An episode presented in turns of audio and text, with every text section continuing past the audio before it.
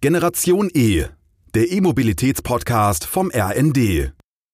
Herzlich willkommen zu einer neuen Folge von Generation E. Mein Name ist Dorothee Heine und mein heutigen Gast bewegt seit vielen, vielen Jahren das Thema Nachhaltigkeit, lange bevor es überhaupt in der Gesellschaft so richtig angekommen ist. Und damit ist er unternehmerisch auch sehr erfolgreich. Marco Vogt ist unter anderem Mitbegründer des Green Tech Festival, welches dieses Jahr zum Glück endlich wieder live und in Farbe in Berlin stattfinden kann. Hallo Marco. Ja, freue mich auch wahnsinnig, dass du dir Zeit genommen hast. Hallo, Marco, wenn ich mir deinen mich. beruflichen Lebenslauf so anschaue, dann möchte ich wirklich sehr, sehr gerne meinen Hut ziehen und Chapeau sagen, weil die sich, dieser ist wirklich großartig. Und für die Hörer, die dich und dein Engagement noch nicht so richtig kennen, kannst du so nett sein und einmal grob skizzieren, wie so dein Werdegang war. Mm, Also erstmal vielen Dank. Ähm, Ich sag mal, das ist, wahrscheinlich ist es eine Aneinanderreihung von vielen Zufällen, ähm, wie, so oft im Leben. Ja, wie ist mein Werdegang? Ähm, Ich habe gelernt, ähm, mal irgendwie ganz, da gab es in der DDR noch die Kfz, also eine Kfz-Mechaniker-Ausbildung gemacht ähm, und ähm, auch kurzzeitig in dem Beruf gearbeitet, ähm, dann nochmal Abitur gemacht und ähm, ja, bin dann sozusagen eigentlich so um einem, also ich wollte als Kind eigentlich immer schon mal bei Porsche arbeiten. Das war so mein Traum. War damals völlig unrealistisch, ähm, aber mit dem mit dem Wegfall der Mauer ging das ja dann plötzlich und dann bin ich bei Porsche in der Motorenentwicklung gelandet, ähm, kurzzeitig und parallel aber auch in Berlin die Möglichkeit schon gehabt, auch aus mehreren Zufällen heraus ähm, ein Unternehmen mitgründen zu dürfen. Und ähm, das war die PIN AG, die kennt man in Berlin. Das ist so, ich glaube, ist heute immer noch eine der größten privaten äh, Postunternehmen. Und ähm, genau, das war ein großer Zufall und habe das Unternehmertum kennengelernt und habe mich dann nicht mehr so richtig wohlgefühlt auf der einen und noch auf der anderen Seite. Also weder bei Porsche noch ähm, immer noch nicht so richtig reif. Und ähm, naja, dann habe ich ähm, mich entschieden, nach Berlin in eine Unternehmensberatung zu gehen. VDI, VDI Innovation und Technik hieß, äh, oder heißt das Unternehmen, das gibt es ja heute noch, ähm, sehr erfolgreich. Und ähm, da wurde ich recht frühzeitig, eigentlich gleich nach meiner Ankunft, mit dem Thema Elektromobilität konfrontiert. Und ähm, genau, durfte so erste Strategiepapiere machen für damals noch für das Ministerium von, von Herrn Trittin.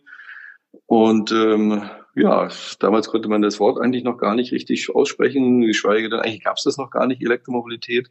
Und ähm, ja, so bin ich in dieses Thema reingerutscht, habe mich dann später mit Brennstoffzellentechnologien auseinandergesetzt, Förderungen gemacht und irgendwann gemerkt, dass das ganze Thema Nachhaltigkeit in der Gesellschaft, und wir reden ja von circa 2008 war das so, also 2000 habe ich diesen Job angefangen und 2008 war das dann immer noch so, dass ich viel unterwegs war, Konferenzen unterwegs war und ähm, international Vorträge gehalten habe. Und ähm, habe immer gemerkt, im Ausland, ob das jetzt in Asien oder in den USA war, ähm, da wurde, wurde sehr viel Bewunderung uns Deutschen gegenübergebracht. Und ähm, hier in Deutschland war es dann eigentlich fast immer so die klassische Diskussion, unsere Dächer werden verschandelt, wie sehen denn die Landschaften eigentlich aus, Elektromobilität, das wird ja nie funktionieren, das macht ja alles keinen Spaß mehr, die, die Zukunft ist düster. Und ähm, das wollte ich ändern und habe dann ähm, ja, das, ähm, die Green Awards, ähm, das ganz am Anfang hieß noch Cleantech Media Award, ins Leben gerufen mit dem Anspruch, das ganze Thema Nachhaltigkeit, ähm, ähm, sag mal, ein bisschen mit Entertainment verbunden, auch spannender darzustellen und ähm, zu zeigen, dass wir hier sehr wohl eine großartige Zukunft vor uns haben können. Genau. So, das vielleicht mal so ganz kurz. Ja, klingt aber jetzt auch schon sehr beeindruckend, auch wenn es ganz kurz ist. Aber gab es so einen Punkt, wo du gemerkt hast, Mensch, ich möchte mein Schaffen und auch mein berufliches Schaffen so in den Fokus stellen zum Thema Nachhaltigkeit? War es das Thema oder so ein innerer Drang, ein Stück weit dieses Thema voranzuschieben? Also was war so, hat dich äh, dazu gebracht, doch den Großteil deines Alltages mit diesem Thema ähm, zu verbringen? Ähm, ja, also es ist immer schwierig. Ähm, ich, ich kann mich jetzt auch nicht hinstellen und so tun, als ob ich schon immer derjenige war, der sich um, um sämtliche nachhaltigen Themen besonders intensiv gekümmert hat. Das stimmt so nicht. Ähm, ich bin zwar auf dem Bauernhof groß geworden und habe sicherlich einen gewissen Bezug auch zur Natur, aber das ist eigentlich erst so, ich sag mal, mit dem Tun ähm, und den vielen glücklichen Umständen bei mir irgendwo gereift, ähm, sich also stärker um das Thema Nachhaltigkeit auch ähm, persönlich zu kümmern, aber eben auch nicht mit dem Zeigefinger und auch nicht, sage ich mal, immer in letzter Konsequenz, ähm, aber immer mit einer gewissen Neugier. ähm, weil mich das sozusagen schon auch ähm, dazu gebracht hat, ähm, Dinge anders zu begreifen. Also Beispiel, wenn man sich um Ernährung, um wie, also wie, wie gehen wir generell mit unserer Ernährung um, ähm, beschäftigt, dann merkt man schon, dass natürlich, und ich meine, das wissen die Menschen ja heutzutage alle, dass ähm, vielleicht eine fleischbasierte Ernährung nicht so das Nonplusultra ist, dass man da vielleicht auch anders agieren kann. Und ähm, muss ja vielleicht nicht direkt vegan immer sein, aber für mich war das eigentlich anders. Ich probiere es aus. Ne? Ich wollte das gerne wissen, habe gemerkt, oh, da gibt es einen ganz neuen Horizont. Ähm, jetzt mal vom Tierwohl abgesehen, das natürlich in meinen Augen sowieso im Fokus stehen sollte. Aber das ist sowas, ähm, das interessiert. Und auch beim Thema Elektromobilität war eigentlich immer so das Neu, also die Neugier dabei. Ich wollte eigentlich wissen, wie, wie fahren denn so Autos plötzlich. Ne? Also ich kannte natürlich einen Porsche und, und verschiedene andere Sportwagen und das hat mir immer großen Spaß gemacht, macht mir übrigens heute auch noch. Ähm, aber ich, mich, mich reizt das eben auch, ähm, zu sehen, wie kann man, ähm, wie kann man mit neuen Technologien letztendlich ähm, nicht nur Spaß, sondern letztendlich auch wirklich was Umweltbewusstes tun. Und ähm, so ergeben sich die Dinge dann einfach bei mir. Mhm. Sagst du, die Elektromobilität, da warst du ja auch schon quasi ein Pionier, wenn du das um die 2000er Jahre schon im Fokus hattest beruflich. Wenn du jetzt mal guckst, was glaubst du, wo sind wir gerade, was die Elektromobilität angeht, angekommen? Sind wir da schon mittendrin? Sind wir immer noch am Anfang? Was ist so deine Einschätzung? Mm, naja, inzwischen kann man schon sagen, dass wir irgendwo mittendrin sind. Ähm ist immer eine Frage, wie man es sauber definieren möchte. Also wir werden es nicht mehr umkehren können. Das, ähm, also das muss, kann man ganz klar sagen. Da hat die Automobilindustrie schon vor Jahren auch ähm, über alle Marken hinweg, kann man das schon sagen, ähm, ganz klar die Weichenstellung unternommen und ähm, das ist auch gut so. Aber es ist vielleicht trotzdem eine Art von, ähm, also wir reden ja mal von unterschiedlichen Antriebsarten, ob jetzt batteriebetrieben oder vielleicht auch mit Wasserstoff und von unterschiedlichen Klassen, reden wir von Nutzfahrzeugen oder von Personenkraftwagen. Da gibt es schon unterschiedliche Ausprägungen logischerweise, aber ich würde sagen, mal so allgemein gesprochen, ähm, das ist, also wir sind da wirklich mit großen, mit sieben Meilenschritten unterwegs und ähm, ich fahre jetzt seit, man kann mal überlegen, fast sieben Jahren, ja, fast sieben Jahre schon ein Elektroauto selber und ähm, das will man auch nicht mehr hergeben, muss man ganz klar sagen. Das ist einfach, da gibt es die Vorteile, die überwiegen eindeutig und man kann auch sehen, ähm, für alle, die sich damit vielleicht noch nicht so intensiv auseinandergesetzt haben, wie schnell alleine im letzten Jahr an, entlang der deutschen Autobahnen die Ladestationen entstanden sind. Ähm, das ist wirklich ein riesen Tempo, was da auch vorgelegt wurde von der Industrie. Ähm, klar, wir haben in den Ballungszentren immer noch Herausforderungen, auch noch viele andere Herausforderungen, aber in Summe gesprochen sind wir da gut dabei und ähm, das, was man vielleicht anfangs ein bisschen zu langsam war in dem Tempo, ähm, da sind wir gerade ganz gut am Beschleunigen kann man schon sagen. Ja, was so die Infrastruktur angeht, da muss ja auch, was die Ladeinfrastruktur angeht, noch einiges passieren. Ich glaube, um die äh, bundeseinheitlichen Ziele zu erreichen, müsste ein achtfaches Tempo äh, noch mal an den Tag gelegt werden, damit auch wirklich ähm, die Infrastruktur da ist, die es dann auch benötigt, um äh, genug äh, E-Autos zu versorgen mit Strom, wenn es denn nötig ist. Du bist ja immer noch auf mehreren Hochzeiten unterwegs, ähm, unternehmerisch, und du hast eines davon ist eine Agentur, da würde ich gleich gerne noch drauf zu sprechen kommen, und du hast das Green Tech Festival ins Leben gerufen. Kannst du mal genau sagen, was sich dahinter verbirgt? Mache ich gerne. Ich will noch einen Satz schnell zu, zu dem Thema Elektromobilität sagen. Ich muss zugeben, ich bin nicht so ein Riesenfan davon, ähm, dieses, also das als Bundesvorgabe zu machen. Das war sicherlich vielleicht mal irgendwo ein hehres Ziel und ist gut, macht sich politisch sicherlich gut, solche Ziele zu definieren, aber de facto ist es so, der Markt reguliert das komplett alleine. Und ähm, da sind wir auch gerade dabei. Und insofern, ich bin da überhaupt nicht negativ. Ich sehe das total positiv. Und die Leute, man sieht ja auch, ähm, die fangen an, sich wirklich diese Autos auch in die Garage zu stellen oder vor die Tür zu stellen. Das ist vielleicht mal ganz wichtig und man muss das auch wirklich positiv sehen. Ja, absolut. Aber wenn du, wenn du sagst, der Markt reguliert sich von alleine, was genau meinst du damit? Ja, die Autos werden einfach ähm, inzwischen wirklich von Jahr zu Jahr deutlich besser. Also deutlich besser, sowohl was die Reichweiten angeht, ähm, was den, was sagen wir, den, den, ähm, den Entertainment-Faktor zum Beispiel im Fahrzeug angeht. Ähm, du kannst ein Fahrzeug per App zum Beispiel, ähm, wenn du, also viele haben zum Beispiel eine Art von Standheizung drin, du kannst das Auto vorladen und so weiter und so fort. Also super viele Annehmlichkeiten, die, wenn du das einmal erlebt hast, irgendwo in so einem Fahrzeug, und das müssen nicht immer nur die teuren Autos sein, ähm, das willst du gar nicht mehr hergeben. Und ähm, wenn sich das anfängt rumzusprechen, und das ist vielleicht sogar der Link dann so ein bisschen zum Green Tech Festival, ähm, wenn die Leute wissen, welche Vorteile sie von diesen ähm, Fahrzeugen haben, dann bin ich mir sehr sicher, dass das alles viel schneller geht und es da gar keine Vorgaben braucht, weil diese Vorgaben, die sind ehrlicherweise eher für die Industrie gemacht, um überhaupt mal Rahmenbedingungen zu schaffen und ein klares Zeichen zu, auszusenden. Wir wollen das, ähm, und zwar gesellschaftspolitisch. Aber für den Endkonsumenten sind diese Ziele ehrlicherweise irrelevant. Das, das, ähm, das hat da keine Auswirkungen, jedenfalls nicht direkt. Mhm. Ähm, deswegen bin ich schon der Meinung, und du hast, sprachst es ja an, das Green Tech Festival, genau das wollen wir eigentlich erreichen. Wir wollen schon zeigen, dass, ähm, dass ähm, nicht nur Mobilitätstechnologien, viele andere eben auch, ähm, aber generell nachhaltige Technologien, Umwelttechnologien unser Leben sowieso schon bestimmen, aber auch noch viel mehr bestimmen werden und ähm, dass es da sehr, sehr viel spannende Entwicklungen gibt. Und wenn man es sich genau überlegt, sind wir gerade jetzt, eigentlich kann man sagen, das ist so eine klassische Revolution. Früher gab es mal so eine industrielle Revolution, aber jetzt ist es eigentlich eine Revolution, wenn die Menschheit das erste Mal wirklich vor einer Herausforderung steht, nämlich die Daseinsfrage einfach schlicht stellen muss. Und ähm, wenn wir da keine Antworten finden gegen den Klimawandel, dann ähm, sind alle anderen Themen, die, mit denen wir uns so beschäftigen, obsolet. Und ähm, da glauben wir, dass mit dem Green Tech Festival gute Antworten liefern können, zusammen mit, mit der Industrie, mit der Wissenschaft, mit der Politik. Ähm, und ähm, genau, das tun wir dann. Hm. Da würde ich gerne noch mal ein bisschen einhaken. Kannst du vielleicht noch ein paar Beispiele nennen, was für Lösungen oder was für Technologien jenseits der E-Mobilität vorgestellt werden?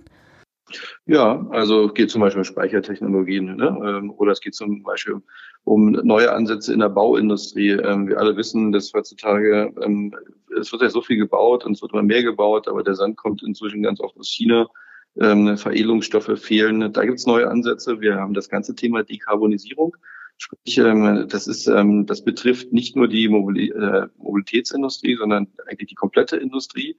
Und ähm, Dekarbonisierung heißt eben auch, wie gehen, wie sind die Strategien dazu? Also wo kommt grüner Strom her? Wie kann ich den produzieren? Über Windtechnologien, Solartechnologien. Ähm, Habe ich die Dächer bei uns, äh, in, also nicht nur in Deutschland, generell global ist das ja ein Thema, ähm, schon ausreichend berücksichtigt in der, in der Bilanz. Ähm, solche Sachen, die zeigen wir. Ne? Und ähm, ein bisschen, wie gesagt, zum Food hatte ich schon erwähnt, wie, wie gehen wir mit der Ernährung um. Fashion ist ein Riesenthema. Wir wissen alle, ähm, also Färben von Jeans, ähm, was, wie viel Wasser dafür verbraucht wird, welche Chemikalien eingesetzt werden. Dass sich das alles ändert, also nicht ändern muss, sondern ändert, das zeigen wir. Und ähm, genau, also viele Beispiele, die sozusagen schon stattfinden, von denen man oftmals gar nichts weiß aber eben auch viele Sachen, die gerade im Entstehen sind, die dann eben oftmals auch von Startups vorgestellt werden oder von, von ähm, von Unis, TU München, was auch immer, ähm, die, ich will jetzt gar nicht jetzt auf die Einzelne eingehen, aber ähm, bis hin zu den großen IT-Konzernen, die sich ebenfalls präsentieren, ob das jetzt Datenzentren sind, ähm, die komplett anders betrieben werden müssen, klimaneutral. Ähm, genau das kann man bei uns sehen. Ja, sehr spannend, sehr facettenreich, quasi alle Bereiche des Lebens, die uns privat als auch beruflich irgendwo berühren. Und für wen macht ihr denn dieses Festival? Ähm, also im Prinzip, jetzt muss ich gerade ein bisschen schmunzeln, weil das ist immer so die Frage, wenn du jetzt ähm, in einer Veranstaltung überlegst du dir ja vorher auch für deine Partner und mit deinen Partnern, machst du das jetzt B2C, also für Endkonsumenten oder reden wir über B2B, bleiben im klassischen Business-Kontext oder für Medien. Im Grunde genommen ist eigentlich hier so ein bisschen die Besonderheit, dass das im Grunde genommen eigentlich jeden ansprechen soll. Ähm, und du fokussierst natürlich in den unterschiedlichen Modulen. Also wenn wir in einer Konferenz sind, dann würde ich mal sagen, sind diejenigen, die wir dort erreichen, klassisch eher im Business-Kontext zu finden, haben aber auch, sage ich mal, ähm, zum Beispiel Persönlichkeiten wie Robert Redford oder Prince Harkon schon bei uns auf der Bühne gehabt, ähm, die sich natürlich dann auch gesellschaftsrelevant Themen einfach annähern und das ist dann nicht nur, nur für, für Business-Partner ähm, interessant, sondern das betrifft ja dann quasi auch jeden. Ähm, oder wenn wir ähm, eine sogenannte Driving Experience anbieten in diesem Jahr, dann, dann soll auch jeder mitfahren können. Und das, da verschwimmen so ein bisschen die Zielgruppen. Ähm, oftmals sind es ähm, so jüngere Menschen, die sich besonders interessiert zeigen, die sich ähm, natürlich in ihrem Leben vorstellen, ich möchte gerne was Gutes machen ähm, und ähm, nicht nur Spaß, sondern auch was Sinnvolles machen. Und ähm, denen ist völlig klar, dass der Klimawandel uns alle beschäftigen wird. Über viele Generationen hinweg leider. Und ähm, die trifft man dann eben bei uns auch. Aber eben auch zunehmend viele ältere Menschen, die das vielleicht bislang noch gar nicht so immer gedacht haben, na, das ist vielleicht ein Trend, der geht wieder vorbei die aber inzwischen schon merken, mit Trend ist es nicht so richtig, sondern das ist ein Thema, das uns einfach weiterhin und, und lange beschäftigen wird, die sich dann zu uns begeben und sich informieren möchten. Ähm, ja, also querbeet, ne? Bisschen zur Politik. Ich meine, wir wissen ja alle, wir haben ja zum Beispiel in Deutschland ja eine neue Regierung. Ähm, die waren auch schon vorher bei uns, haben sich ähm, da vielleicht die eine oder andere Abregung geholt, wo es einfach vielleicht andere Gesetze auch braucht mit denen wir jetzt zum Beispiel dann auch gucken, wie kann man jetzt unterstützen, kann man letztendlich auch ähm, Brücken bauen hin zur Industrie, zu Startups, zur Innovation. Und ähm, auch da geht es weiter. Ne? Das ist also sehr, sehr vielschichtig. Hm. Du hast die Politik jetzt auch gerade angesprochen. Was glaubst du denn, würde es für Hebel benötigen, damit gerade so Startups in diesem nachhaltigen Bereich so richtig durchstarten können und nicht sozusagen von der etablierten, vielleicht gar nicht so nachhaltigen ähm, vorhandenen Industrie platt gemacht werden oder gar nicht überhaupt dagegen angehen können. Habt ihr da auch eine Idee sozusagen, wie da richtig Fahrt drauf äh, kommen kann auf solche Geschäftsideen, die wirklich einen großen Impact haben können? Naja, also es ist im Prinzip, ähm, es kommt immer darauf an. Dadurch, dass wir ja ein Festival sind, was inzwischen ja nicht nur in Deutschland stattfindet, sondern international stattfindet, muss man ein bisschen unterscheiden. Ähm, also in Deutschland kann man sicherlich sagen, oder gilt vielleicht generell auch für die EU, ähm, wir haben halt die Herausforderung, dass die äh, Startup-Finanzierung gerade, ähm, also von der Idee hin zum Unternehmen, also die erste Finanzierung oftmals sehr, sehr schwierig ist. Ähm, da reden wir wirklich von, von Geldern, die ähm, meistens sehr spärlich ausgegeben werden, dass man wenig ähm, Vertrauen Gründern entgegenbringt. Ähm, Gründer oftmals aber auch echt unterschätzen, was Unternehmertum heißt. Also das muss man leider auch sagen, das sind mal zwei Seiten der Medaille. Ähm, und es ist einfach zu bürokratisch nach wie vor. Ähm, also im Prinzip Gründer, Gründerinnen sind immer noch darauf angewiesen, private Gelder einsammeln zu können, einsammeln zu müssen. Und die sind aber teilweise wirklich mit so hohen Hürden, so wenig Risikobereitschaft behaftet, dass das sicherlich schon noch eine gewisse Herausforderung ist. Und da bräuchte es sicherlich mal eine äh, neue überdenkende Art und Weise der Politik, um da auch schneller zu unterstützen. Ähm, ich meine, wir sehen ja dieses Wirrwarr jetzt mit der Corona-Hilfe. Also man verspricht unkomplizierte Hilfe und ähm, man gewährt sie dann auch und sagt aber nicht, dass man das Geld zurückfordert. Das hätte man auch tun können. Dann hätten sich vielleicht die ein oder andere äh, Unternehmer das vorher auch mal überlegt. Und das Gleiche kann man so ein bisschen auch für Gründer ähm, sehen. Da wird einfach viel zu viel Bürokratie aufgebaut und ähm, das schreckt auch viel ab, muss man klar sagen. Mhm. Hast du vielleicht ein Land, also wenn ich jetzt mal ein bisschen an die E-Mobilität denke, welche disruptiven Geschäftsideen woher kommen, ist schon ganz klar immer Amerika im Fokus. Ähm, ist das zum Beispiel ein Vorbild, wo die Deutschen mal ein bisschen näher hingucken können und das zum versuchen zu etablieren, damit bei uns mehr Gründer A, wissen, was es überhaupt heißt, ein Unternehmen zu gründen und zu führen, aber auch äh, erfolgreiche Innovationen an den Markt bringen können? Also hast du da ein Beispiel an Ländern, wo wir gucken könnten? Mhm. Naja, ich sag mal, Israel ist zum Beispiel ein Land, was mir da sofort einfällt. Ähm, Norwegen ist ein Land, ähm, die USA sind sicherlich immer ein vorbildliches Land in, in, in dem Zusammenhang. Aber generell muss man sagen, das ist auch ein Stück weit, ähm, sag ich mal, so eine Art Mentalitätsfrage. Ähm, da kommen, da spielen so viele Faktoren mit rein.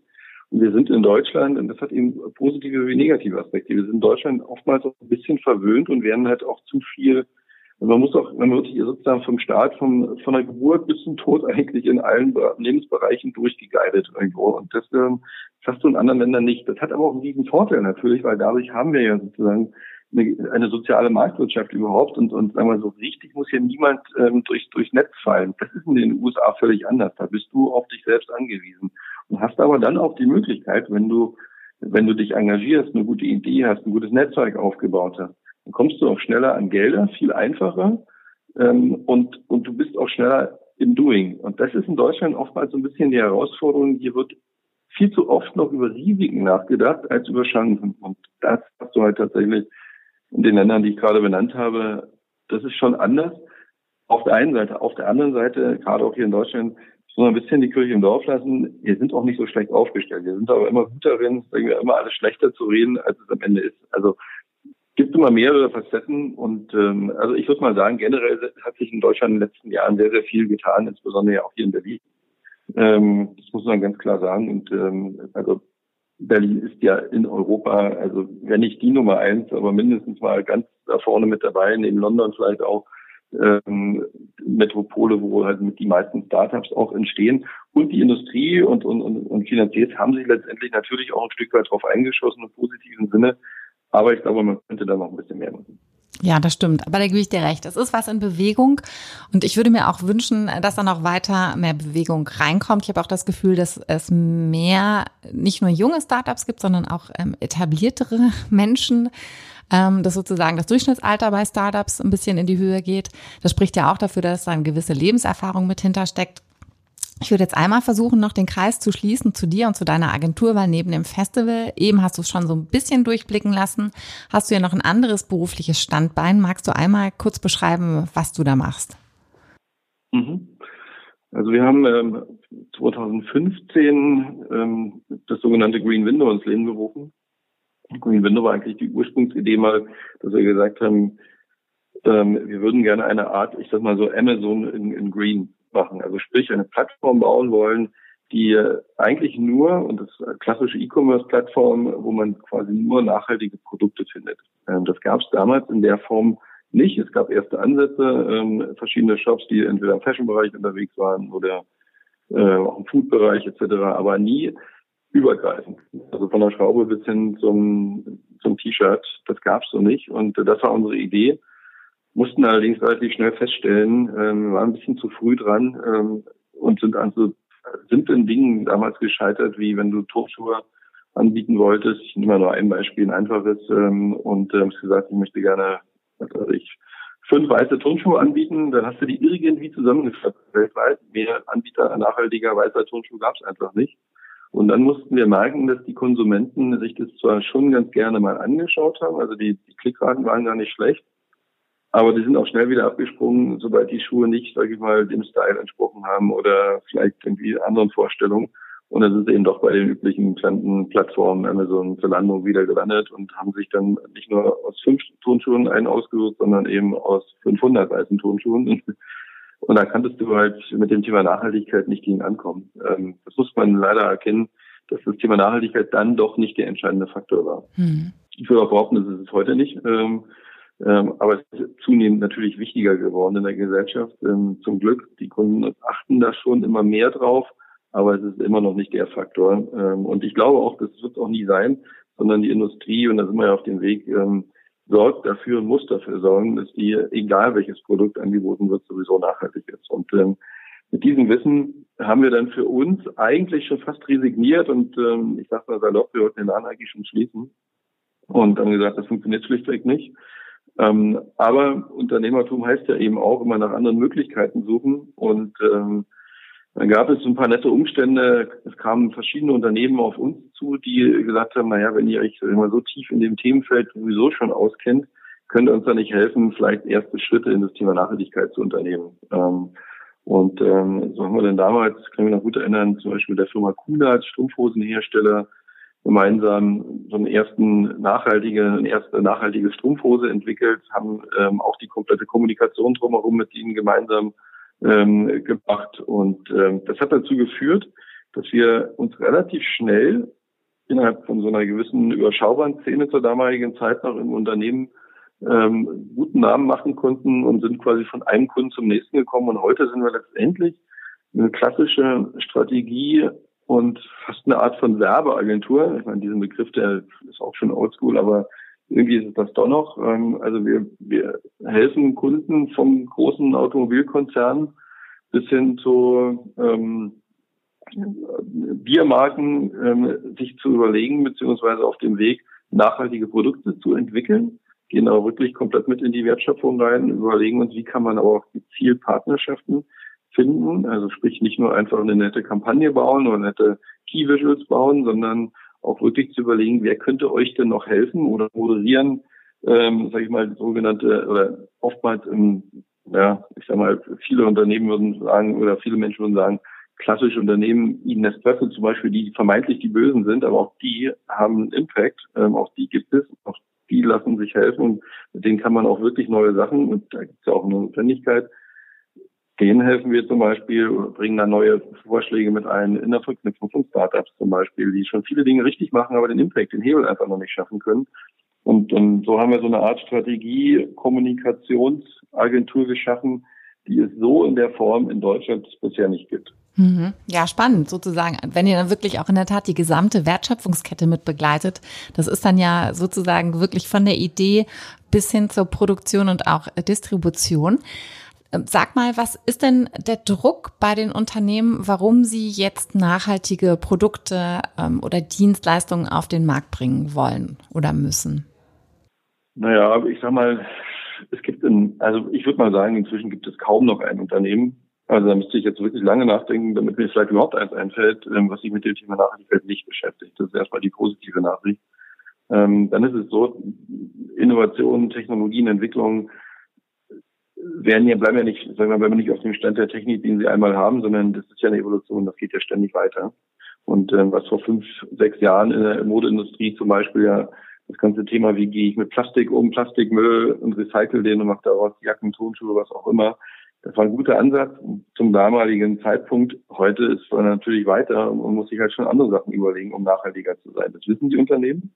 Zum einen, zum anderen ist ähm, der Druck von der Straße und da haben halt Fridays for Future und viele andere Initiativen einen riesengroßen Anteil, wenn nicht sogar den Anteil, das kann man schon ganz klar sagen, ähm, dass ähm, dieses gesellschaftliche Verständnis für das Thema Nachhaltigkeit plötzlich ein anderes geworden ist und der Need einfach auch ein anderer geworden ist.